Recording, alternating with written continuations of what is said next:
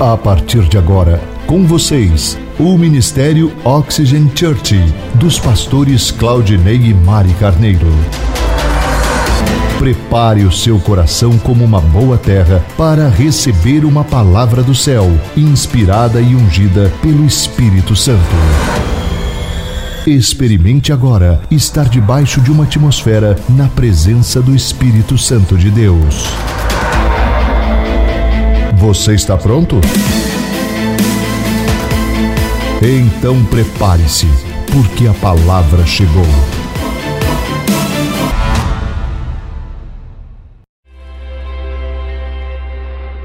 O título da mensagem de hoje é Verdadeiramente Livres.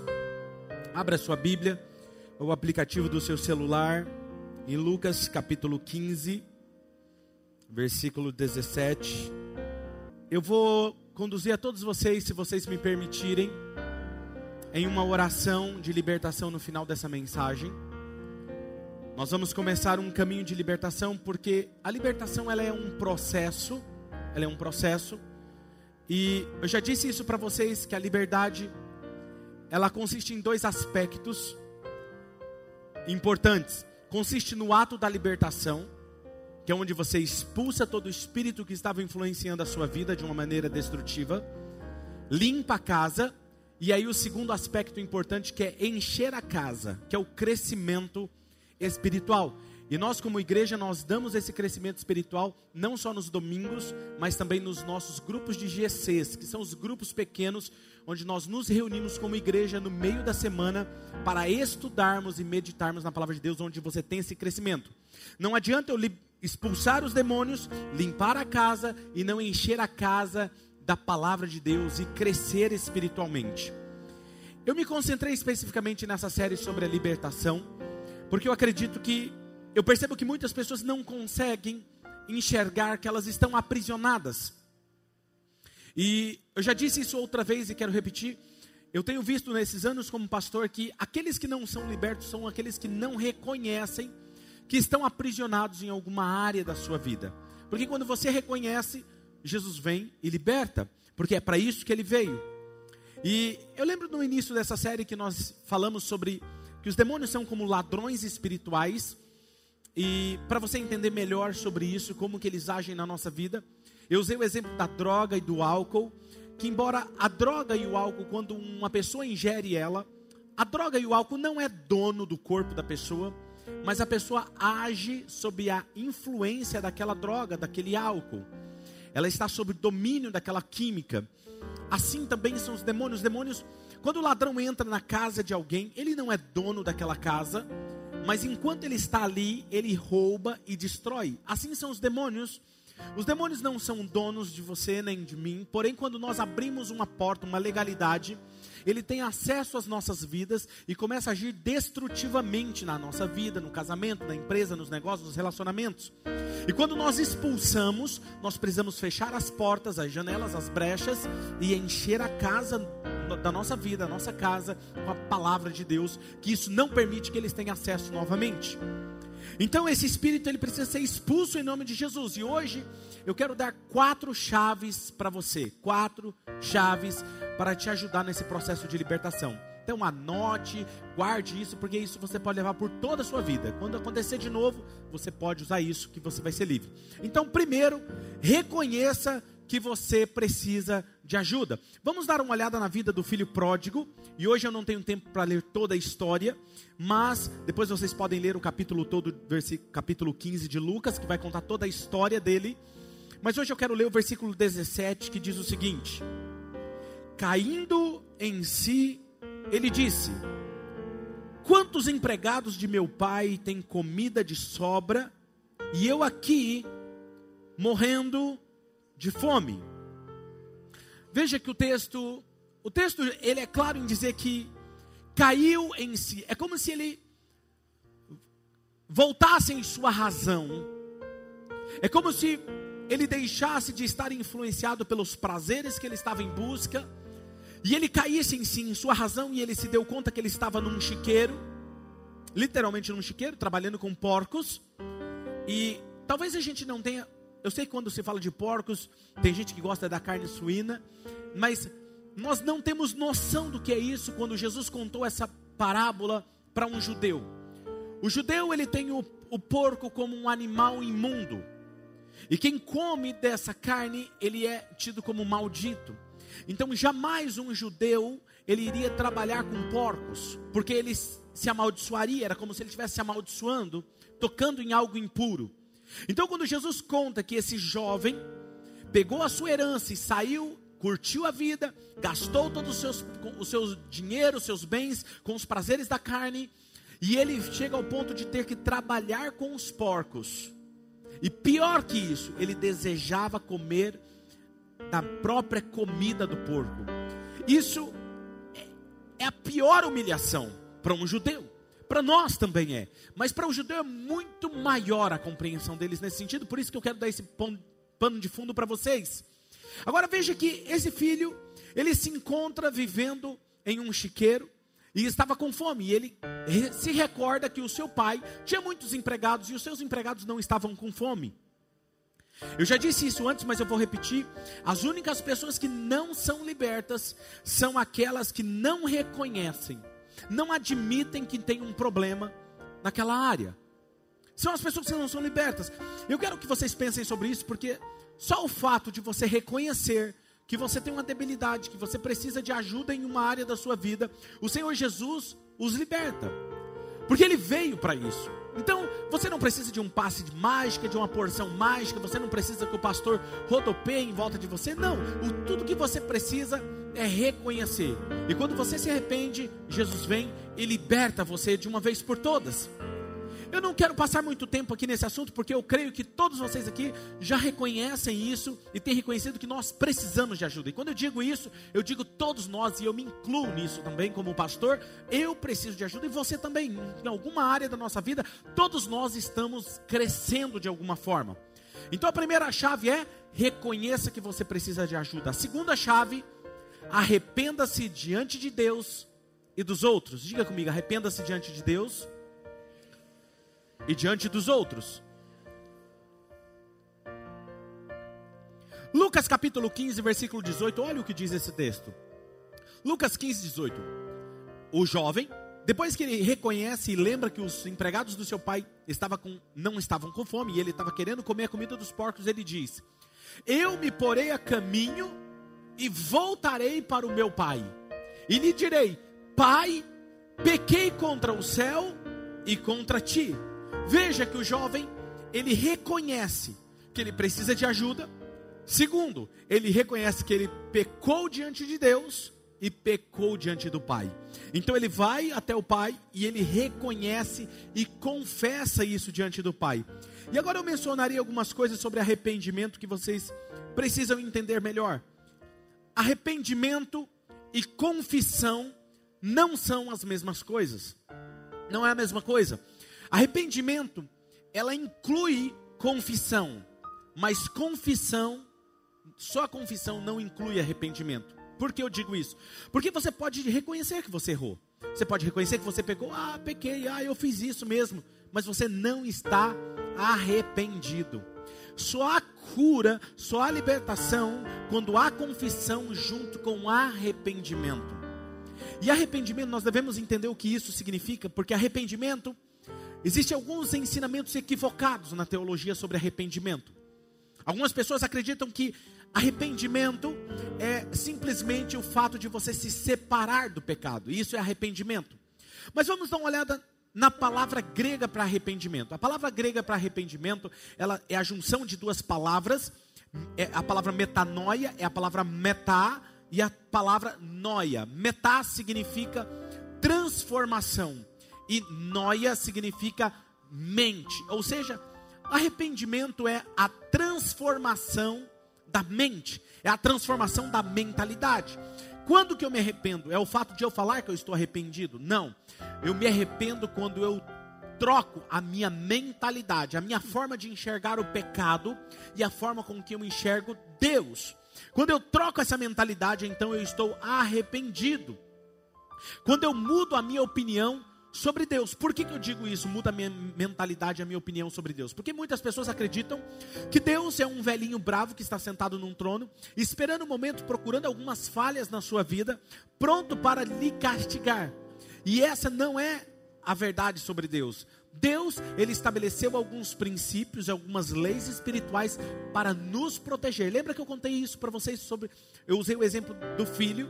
Quando o filho é pequeno, você diz para ele: "Não toque na tomada, você vai tomar choque". Por que que você faz isso? Porque você sabe que se ele tocar naquela, você, ele vai se machucar.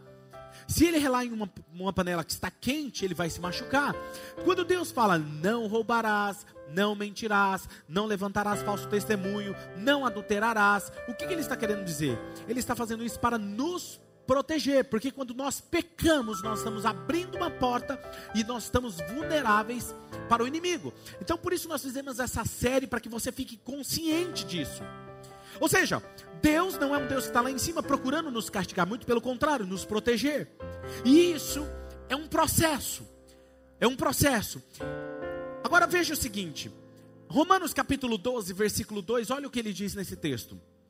Não se amoldem, ou seja, não se conforme ao padrão desse mundo, dessa era, mas transformem-se pela renovação da sua mente como que você vai se transformar? Renovando a sua mente. Se você tem uma área na sua vida que você precisa de transformação, você vai transformar quando você renova a sua mente, para que sejam capazes.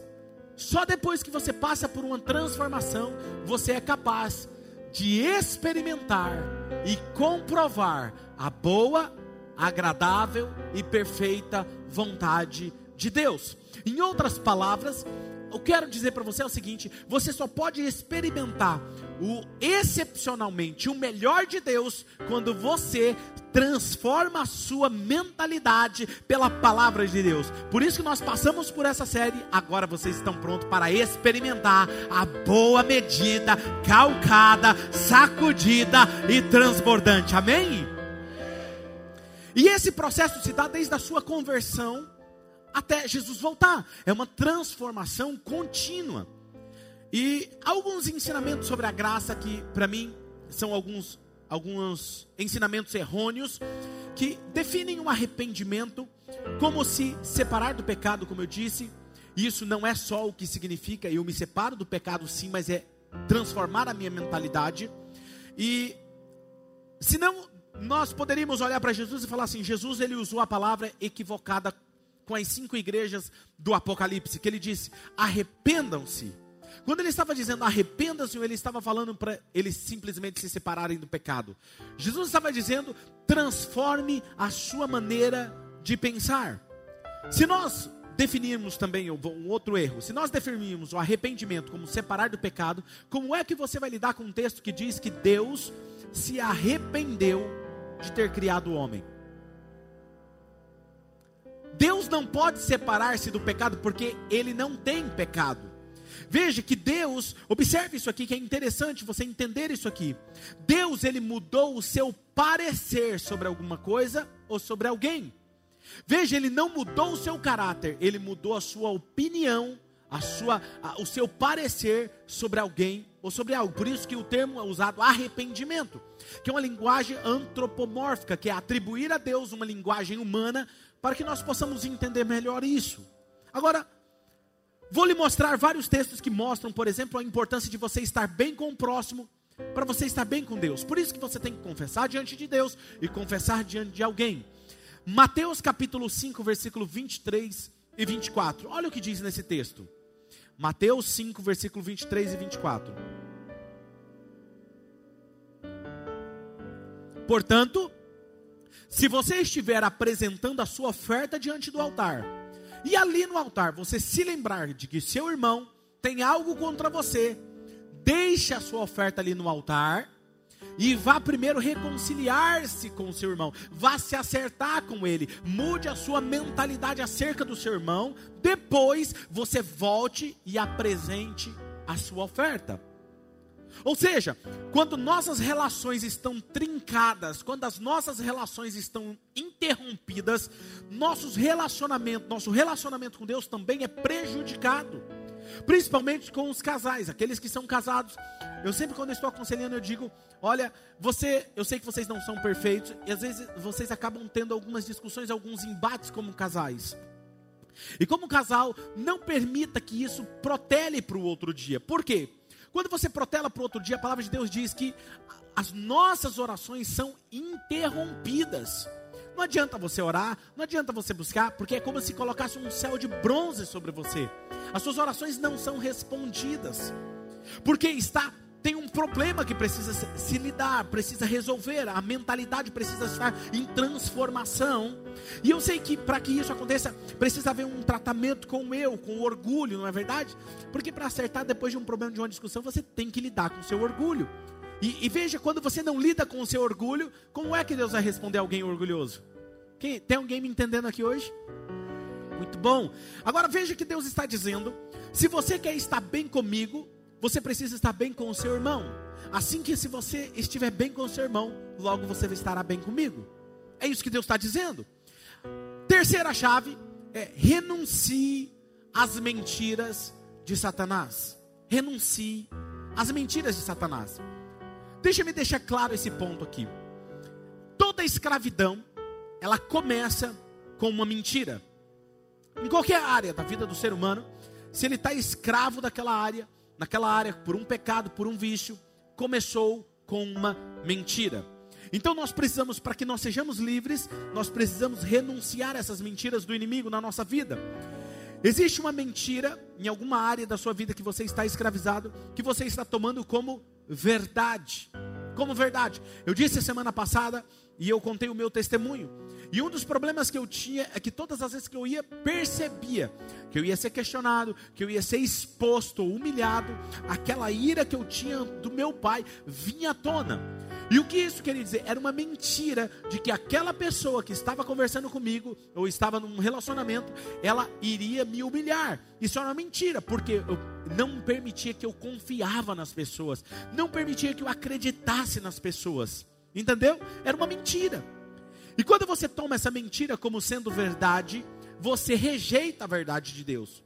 E aquela verdade passa a ser absoluta na sua vida, uma mentira passa a ser verdade absoluta na sua vida. Logo, é uma espécie de idolatria. É colocar aquela mentira no lugar da verdade de Deus, é colocar aquela mentira no lugar de Deus, porque a sua vida passa a ser guiada por aquela mentira. Então, quando você está num pecado, você é viciado nesse pecado, você cai, vira e mexe nesse mesmo, nesse mesmo problema, você está com uma idolatria, porque idolatria não é você ter um, uma imagem é, simplesmente ali diante de você e tendo ela como Deus ou como uma busca de autoajuda. Na verdade, idolatria é tudo aquilo que você coloca no lugar de Deus. Agora veja que, e aí é um grande problema.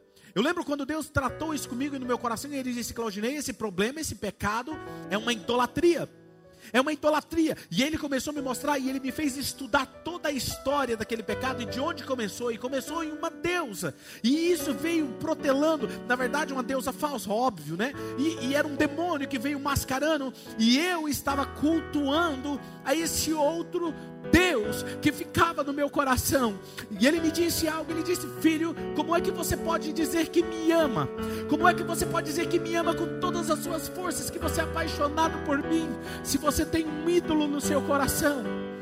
Jamais, filho, você pode lidar com isso. Você precisa reconhecer. E aquele momento a máscara, a mentira caiu dos meus olhos e eu entendi. E então houve uma transformação da minha mente. E aí eu pude me arrepender e receber a água viva do céu e ser limpo e livre de uma vez por todas. O que eu estou fazendo aqui todos esses domingos é que a palavra, que a água viva, comece a, a correr no seu coração, limpando o seu coração de mágoas, ressentimentos orgulho, fornicação, é, luxúria, é, roubo, mentira, falsidade, engano, para que a palavra te limpe. E hoje nós possamos declarar todos juntos aqui hoje no final dessa mensagem: verdadeiramente somos livres.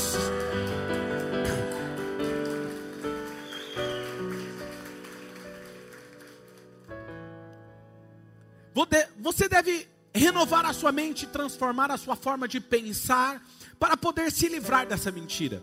Você só pode se livrar da mentira se você renova a sua mente. Lucas capítulo 15, versículo 25 ao 29. Olha o que continua dizendo na história, no, nesse texto. Enquanto isso, o filho mais velho estava no campo. E quando ele se aproximou da casa, porque o pai, quando o filho retornou e se arrependeu, o pai resolveu dar uma festa para o filho mais novo que tinha voltado. E aí está falando do filho mais velho. E quando ele se aproximou de casa, ele ouviu a música e a dança. Então chamou um dos servos e perguntou-lhe: O que está acontecendo? Veja, primeira coisa. Já já eu volto aqui. Este lhe respondeu: Seu irmão voltou e seu pai matou o novilho gordo, porque o recebeu de volta são e salvo. E o filho mais velho encheu-se do quê? Ira, ira no seu coração. Então o seu pai, olha só, e não quis entrar. Então o seu pai saiu e insistiu com ele, mas ele respondeu ao seu pai: Olha, todos esses anos eu tenho trabalhado como um escravo ao teu serviço e nunca desobedeci às tuas ordens, mas tu nunca me deste nem um cabrito para eu festejar com os meus amigos. Agora, observe algo aqui interessante que eu quero é, Algumas pessoas olham para esse texto quando vê uma pregação sobre o filho pródigo e falam assim: graças a Deus eu não sou o filho pródigo, graças a Deus eu nunca pequei contra Deus, eu sempre estou na casa de Deus desde que me converti, eu continuo aqui, graças a Deus, nunca pequei, nunca fiz isso e, e eu estou livre dessa pregação. Eu quero mostrar algumas coisas que nós precisamos observar na vida do filho mais velho. Primeira coisa, esse filho mais velho ele estava tão escravizado quanto o mais novo. Porque Existiam algumas mentiras que estavam no seu coração. E olha lá, a primeira coisa, a primeira, o primeiro índice de que ele estava escravizado aqui, um filho que está na casa do pai, guarde isso, um filho que está na casa do pai, isso que eu falei que depois eu voltava. Um filho que está na casa do pai, e ele está escravizado, ele nunca sabe o que está acontecendo na casa do pai. Como é que você está na sua casa e você não sabe o que está acontecendo na sua casa? É isso que está acontecendo. Ei, que barulho é esse? Que dança? O que está acontecendo aqui? Veja que ele estava trabalhando, ele estava em outro lugar, estava perdido. É alguém dentro da igreja, ele nunca sabe o que Deus está fazendo. Deus está agindo, multiplicando, salvando, curando. E aí ele está na casa. O que está acontecendo? Não, não estou vendo nada novo. É, é para mim continua do mesmo jeito. Isso é o maior sinal de quem está perdido.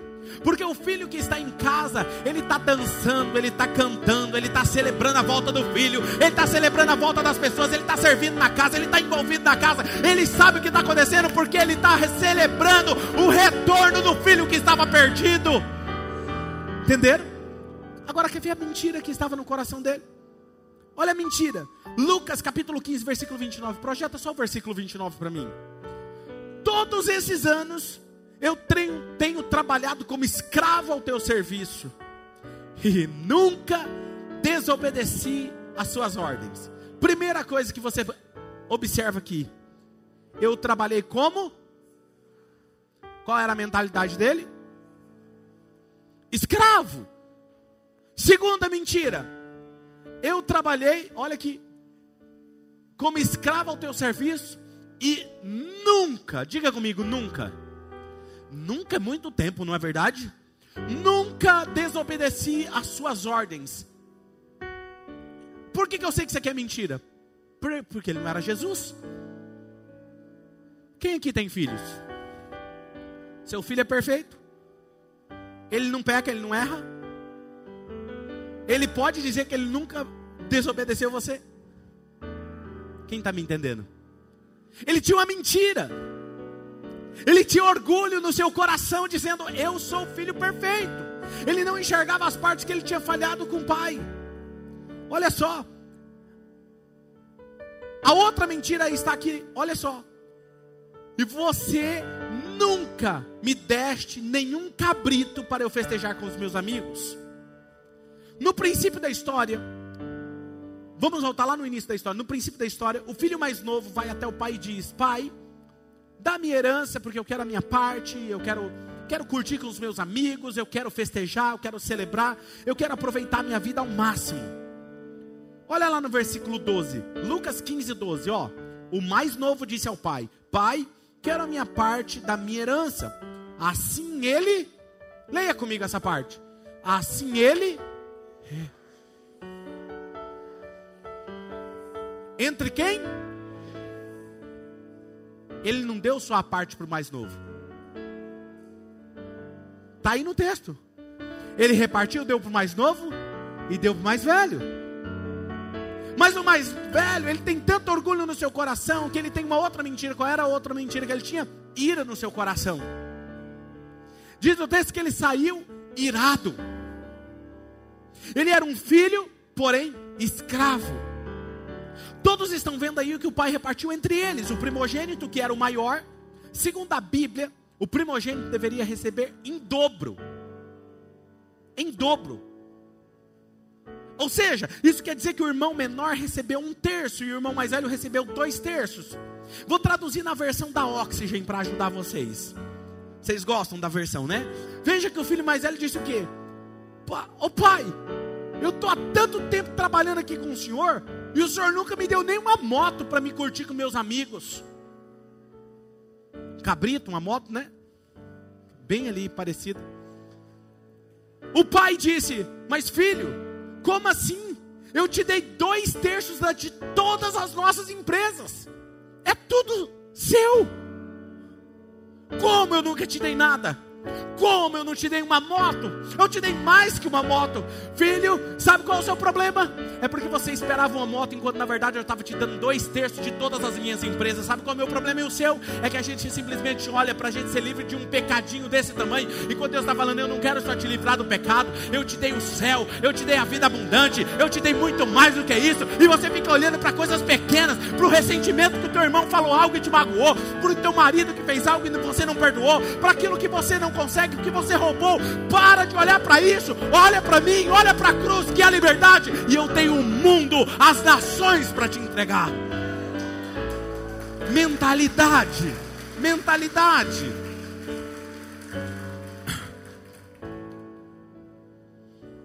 Veja esse outro texto. Lucas capítulo 15, versículo 31. Disse o pai: Meu filho, você está sempre comigo e tudo que eu tenho é seu. É, quero que vocês pensem um pouquinho sobre essa frase, porque eu me considero uma pessoa gramática, apesar de ter alguns erros ainda de português que eu preciso melhorar. Mas eu me considero gramática, eu gosto dessas, dessa troca de palavras, e, e para mim não me soa bem, embora biblicamente ela está perfeita. Mas gramaticalmente ela não me soa melhor, porque eu acredito que eu diria diferente, eu diria eu estou sempre com você e o que eu tenho é seu. Eu estou com você e o que eu tenho é seu. Mas o pai não diz isso. O pai diz: Você está comigo e o que eu tenho é seu. Sabe o que Deus está querendo dizer? Que quando você está com Ele, tudo que é dele é seu. Porque a decisão não é dele de estar perto de você, é de você estar perto dele. E quando você escolhe fechar as portas e estar com Deus, você não precisa se preocupar, porque tudo que é dele é seu. E aí você começa a andar como filho. Como que você anda como filho?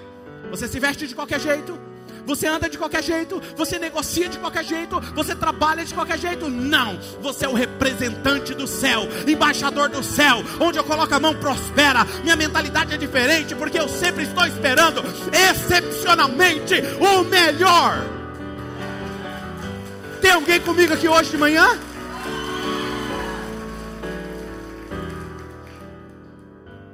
Sabemos que Deus está sempre conosco. Ele sempre está comigo e tudo que Ele tem é nosso. Agora preste atenção nisso: o filho mais velho nunca saiu da casa, da sua casa. Porém, ele estava vivendo como escravo. E ele era escravo da amargura, do rancor, do ressentimento, do ódio, da ira, da inveja o seu irmão mais novo voltava à sua casa e ele não vai à festa celebrar o retorno do irmão. Agora escute. Quando contamos a história desse filho pródigo, nós não conseguimos enxergar o que eu quero mostrar agora para vocês.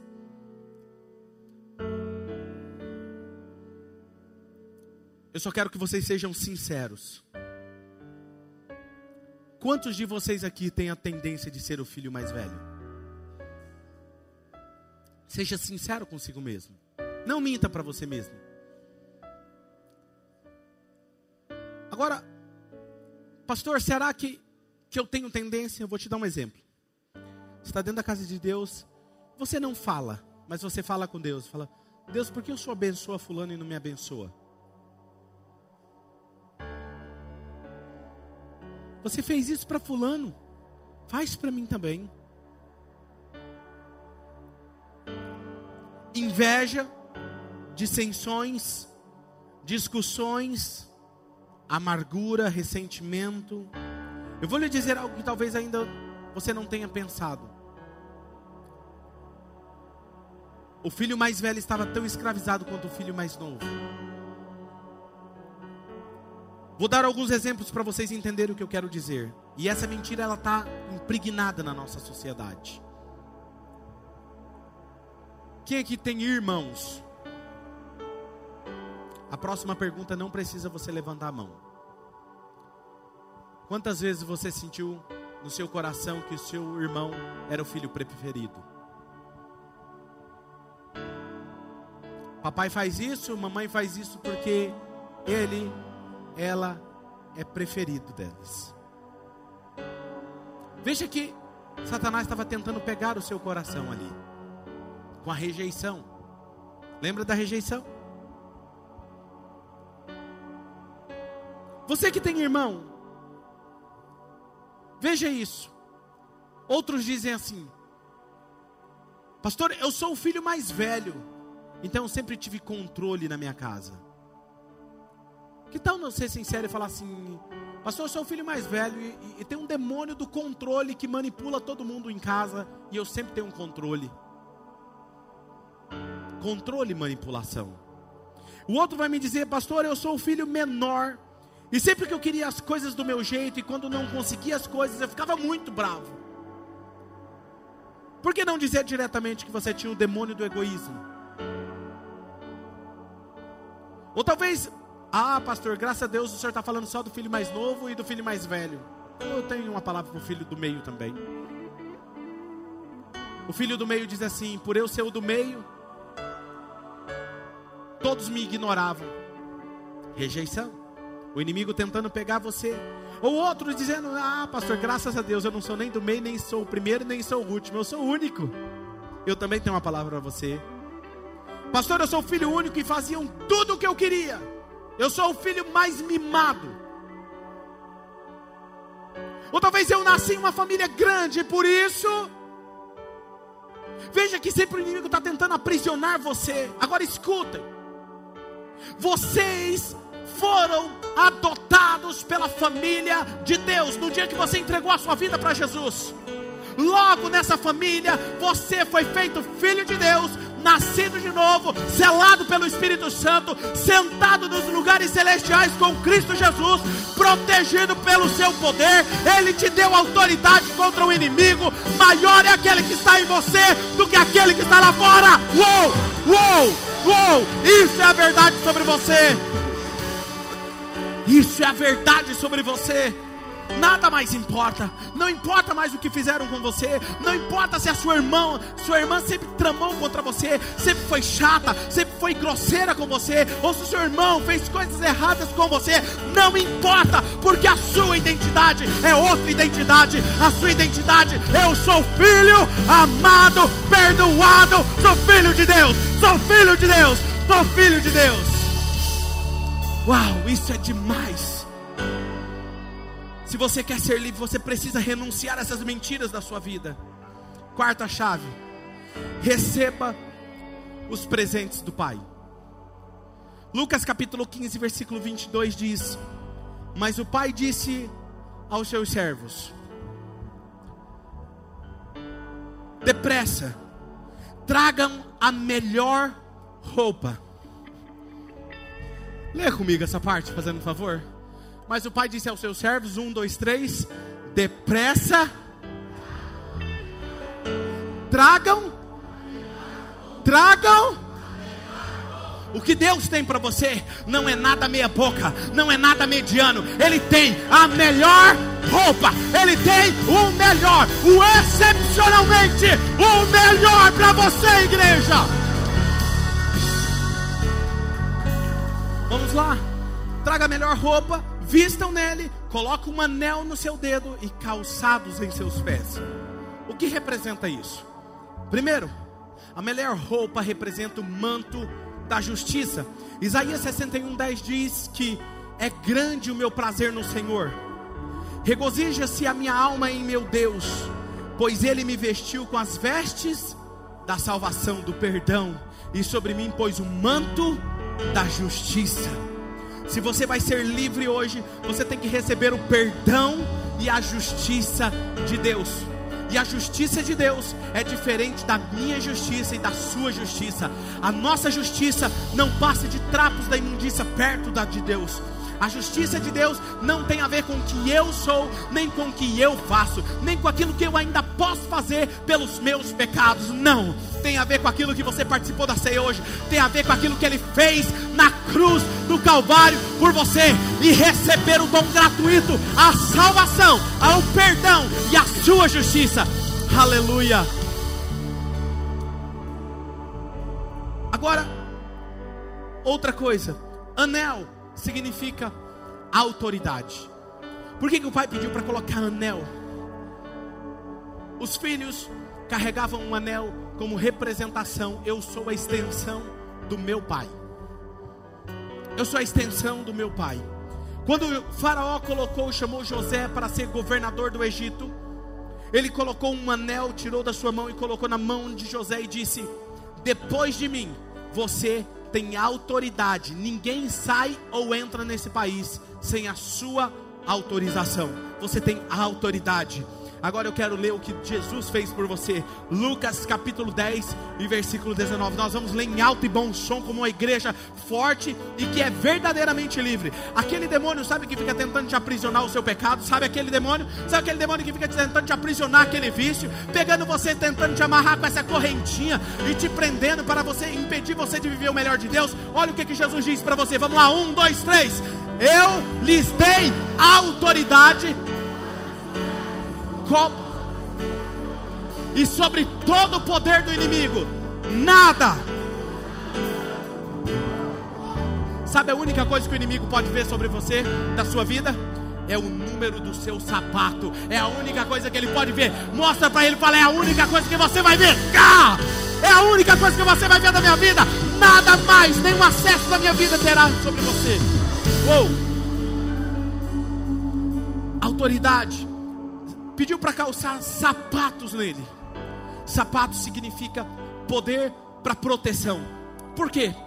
Porque os sapatos, Deus te deu autoridade para pisar. E se você estiver descalço, ele pode te machucar. Você nunca vai pisar sobre um animal, sobre um escorpião descalço. Mas se você tiver com uma boa, um bom coturno, uma boa bota com bico de ferro, você pisa ou não pisa? Sem medo, sabe por quê?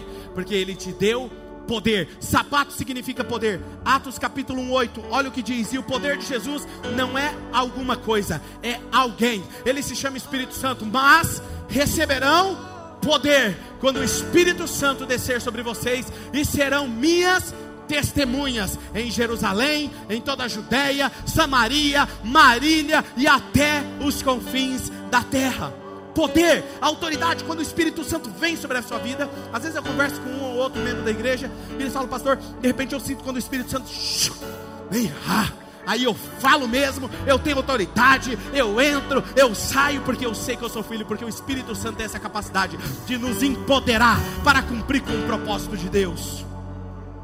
Porém, só é possível receber os presentes do Pai quando nos arrependemos diante de Deus quando nos arrependemos?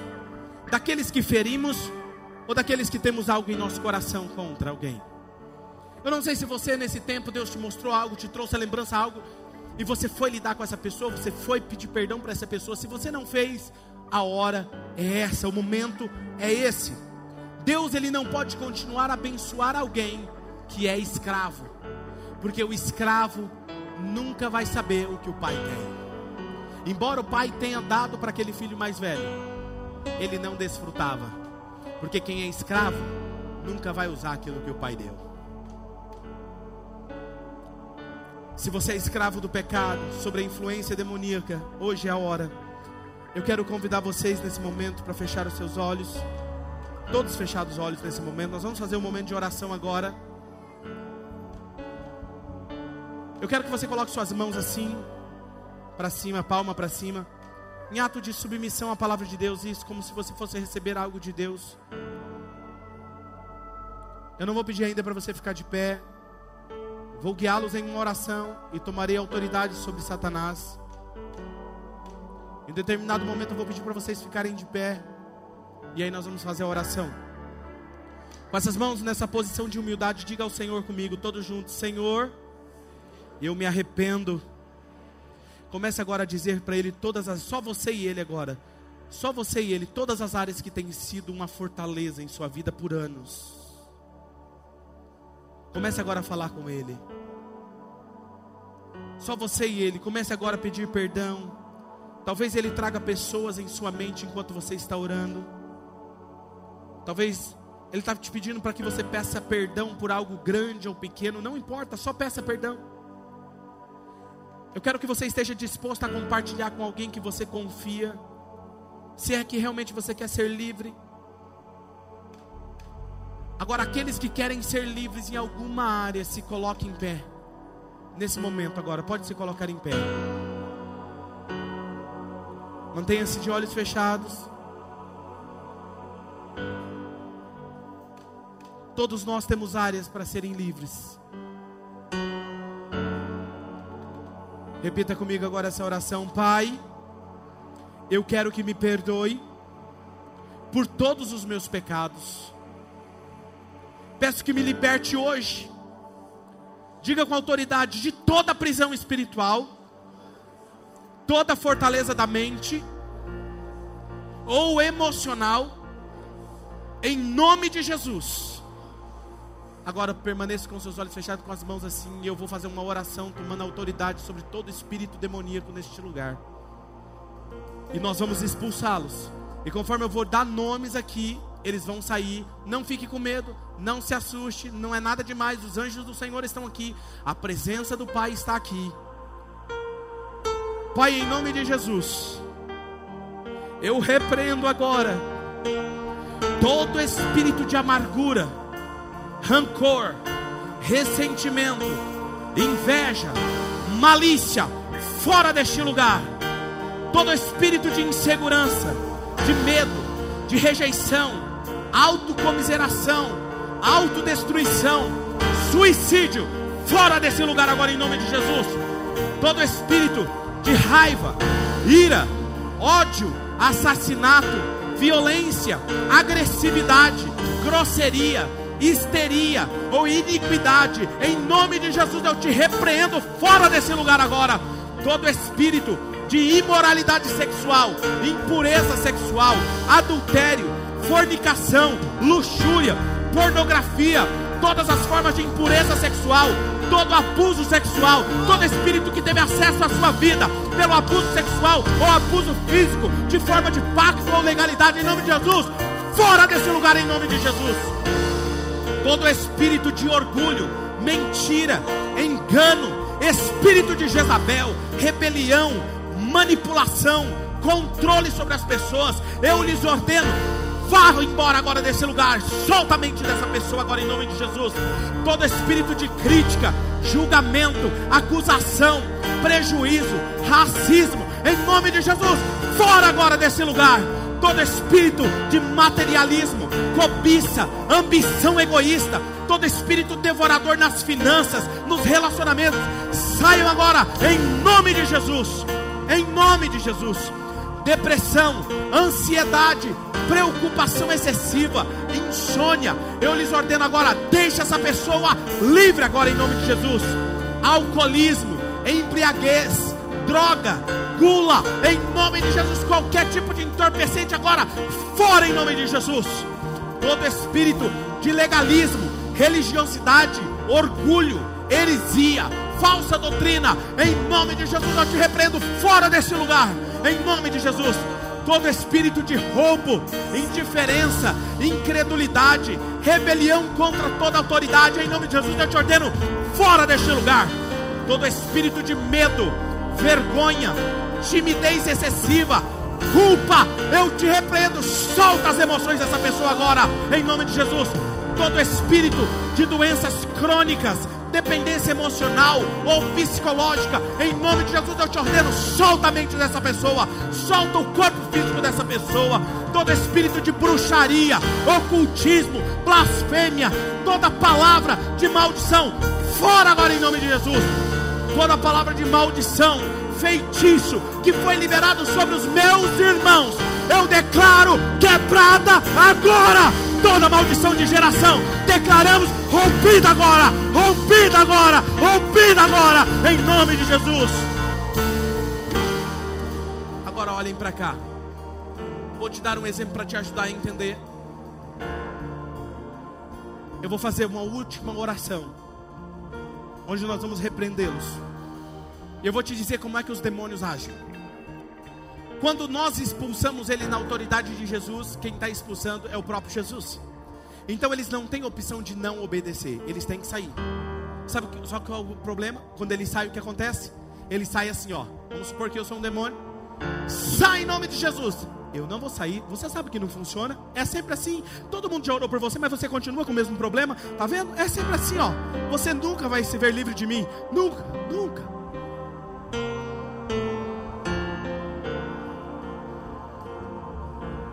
porque ele mente, ele não consegue falar a verdade. Quando ele vir na sua mente agora dizendo: não vai se ver livre de mim, é sempre assim, é porque ele já está indo embora, ele está perdendo terreno. Então glorifique, porque o Espírito de Deus está lavando você e começando uma nova história. Levante suas mãos bem para o alto agora, feche os seus olhos, diga comigo: Senhor Jesus, eu recebo. Eu recebo o Espírito Santo em cada área da minha vida, que os espíritos demoníacos deixaram, ficaram limpos. Passe a tua palavra agora na minha vida, me encha com teu Santo Espírito, agora, agora, agora